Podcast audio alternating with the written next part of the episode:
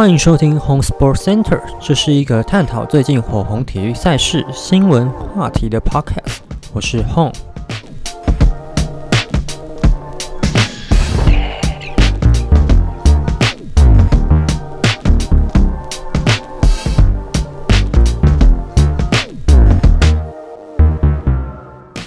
欢迎收听 Home Sport Center，大家好，我是 Home。今天我们第一个来聊聊上礼拜天的 UFC Fight Night。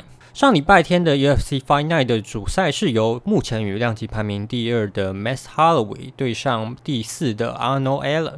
这场比赛的赢家还没有办法去得到挑战冠军的资格，因为目前的羽量级是有 Intern 的，也就是暂时冠军。目前的暂时冠军是 Yara Rodriguez。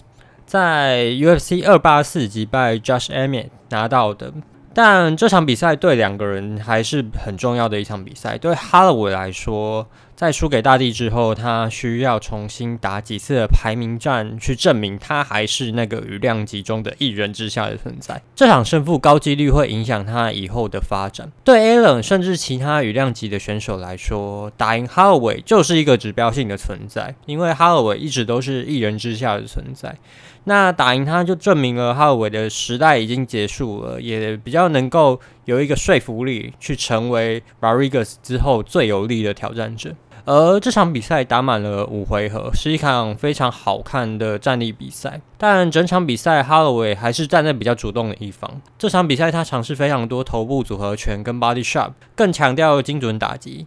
这场比赛打出了一百四十七次的有效打击，总共有七十七次是打在头部，四十二次是 Body Shot。但整体的打击数跟他过往比赛还是有下降，其中大概只有第二回合会比较劣势一点。基本上打完四回合，哈尔维已经赢三盘了啦，所以 Allen 一定要想办法在最后一回合结束比赛。哈尔维是一个终结率非常低的选手，我记得印象中好像只有生涯比较早期的时候曾经被钻石降服过，到后面基本上都判定败比较多，没有被终结过记录。最后是一致判定由哈尔维赢下比赛。其实整场比赛，Allen 一直有在寻找突破口，打的也非常好，但也只有第二回合有抓到主动权而已。其他回合还是赢不太下来。现在羽量级呢，在看完大地打小小鹰的表现后，短时时间应该是没有人可以威胁到他冠军的地位。哈尔维自己也打了大第三次。二番战是有一点被偷啦，但三番战其实有比较明显的差距。目前羽量级还是要等大地跟 Rarigas 打完合并腰带战才能知道后续的状况。毕竟 NA 最迷人的地方还是随时随地都可能产生一些变化。乌斯曼跟 Edward 在一番战的时候，也是乌斯曼单方面碾压了四回合，最后被 Edward 一脚就终结了。如果大地卫冕成功的话，高几率会看到 Holloway 跟 v o k n a s k i 的四番战，同时很有可能是 ms Mass Holloway 的最后一次抬头 shot，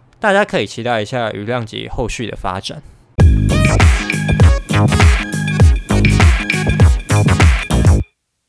接下来是 MotoGP 美国站的赛后闲聊。本站美国站在台湾时间三点开跑，对台湾的观众来说可说是坐骑杀手啊！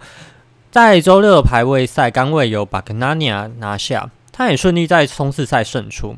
但到了正赛 p e c o 跟前几年一样，在领跑的情况下转导出局。这个画面，如果你有一直在关注 MotoGP 的听众，应该是不陌生啊。p e c o 非常常在领跑的时候转导出局。p e c o 如果想顺利卫冕世界冠军的话，这个问题势必是需要解决的。已经连两场正赛转倒了，这对自己的争冠之路是非常大的影响。在我们讲到本站的冠军 Alice Rins。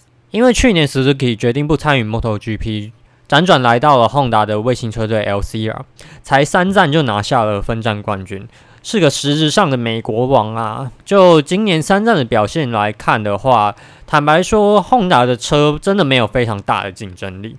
美国站除了 Rins 外的三台车，包含代班的 Brado，全数都是转导出局。本站 Rings 在正赛拿下了第一，冲刺赛拿下了第二，收获了非常大量的积分，更胜于他的前队友，也是转队到本田的 Mir。二三名之争也是本站非常大的观赛重点。马瑞尼在直线超车 c o d r a o 的画面，在赛后被拿出来大量的讨论。杜卡迪在直线的速度依然怪物啊，从这就可以看到为什么杜卡迪今年是称霸的车厂。VR 四六的两位车手进步的幅度非常的大，其实从去年季末的几场就可以看到两位车手竞争力已经有所提升了。但到了今年的赛季 b e z e k i 在阿根廷站拿下了第一，Marin 在美国站拿下了第二。Rossi 应该对自己家的车厂跟自己的子弟兵，甚至是自己的弟弟的表现也非常的满意。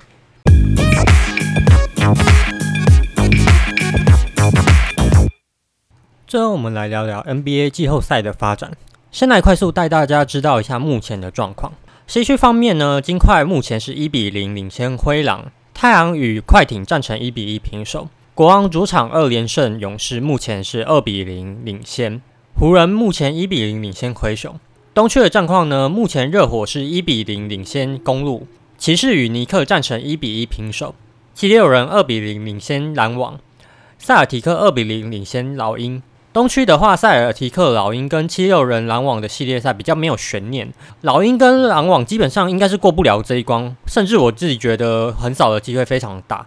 篮网方面可以持续关注 Michael Bridges 跟 Cameron Johnson 表现，这是他们第一次在季后赛担任主要持球手的角色。过去在太阳，他们一直被当三 D 来运用，转队后他们两个都有非常大的成长，相当期待他们明年的表现。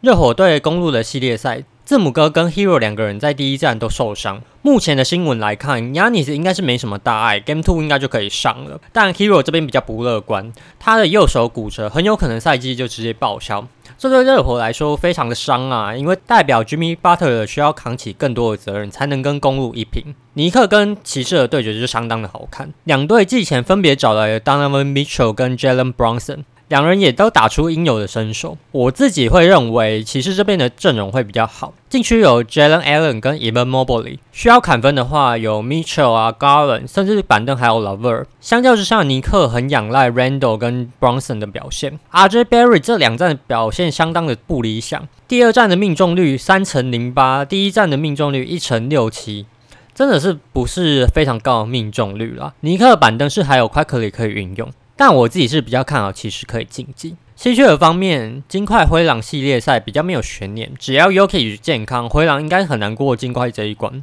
但另外三个系列赛就非常的有趣。湖人第一战打赢了灰熊，这场巴村磊跟 Austin Reeves。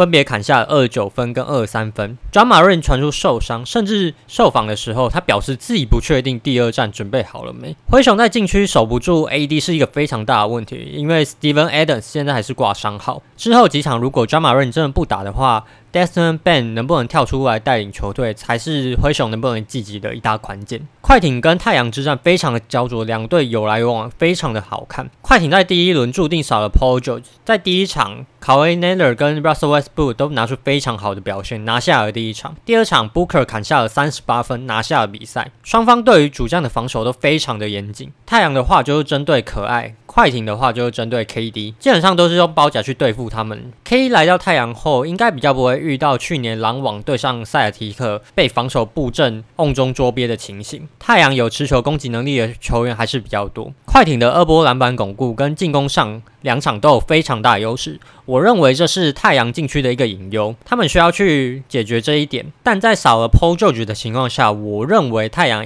还是会拿下系列赛。最后最有话题性的国王勇士系列赛。国王在主场拿下二连胜，取得系列赛的领先。勇士还没有在季后赛二比零落后过。Draymond Green 在第二战对 Sabonis 的踩肚子动作引发了非常多的讨论。第三战他也因为这个危险动作被联盟禁赛一场，这对勇士来说是非常大的利空。Draymond Green 在勇士的体系上占了非常重要的角色，对国王也必须扛 Sabonis。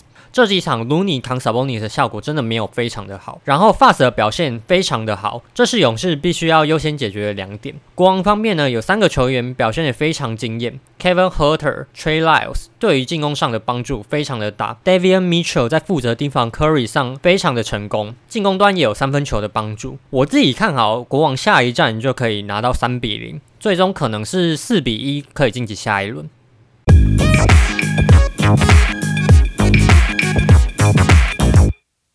感谢您的收听，我们下次见，拜拜。